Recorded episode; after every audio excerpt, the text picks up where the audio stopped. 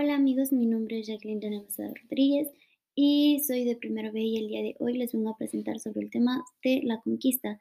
En resumen, la conquista fue de la gran ciudad de Tenochtitlán que dio comienzo desde el descubrimiento de América.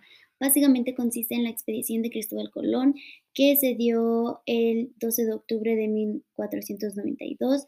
Para el 10 de febrero de 1519, Hernán Cortés decide desobedecer al gobierno de ese entonces para acelerar su salida y poder hacer su expedición a la Nueva España, saliendo acompañado de 11 barcos y con más de 600 hombres a su lado.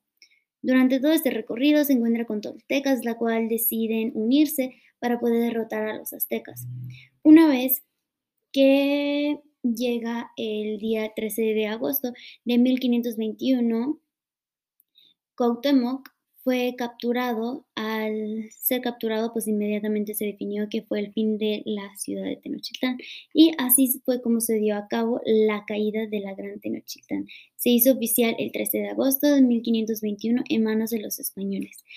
Eso fue, en resumen, lo que los españoles hicieron para poder conquistarlo. Simplemente se juntaron con otra civilización que fueron los toltecas, unieron fuerzas, fracasaron una vez y fue cuando surgió lo de la noche triste y posteriormente lograron conquistarlo.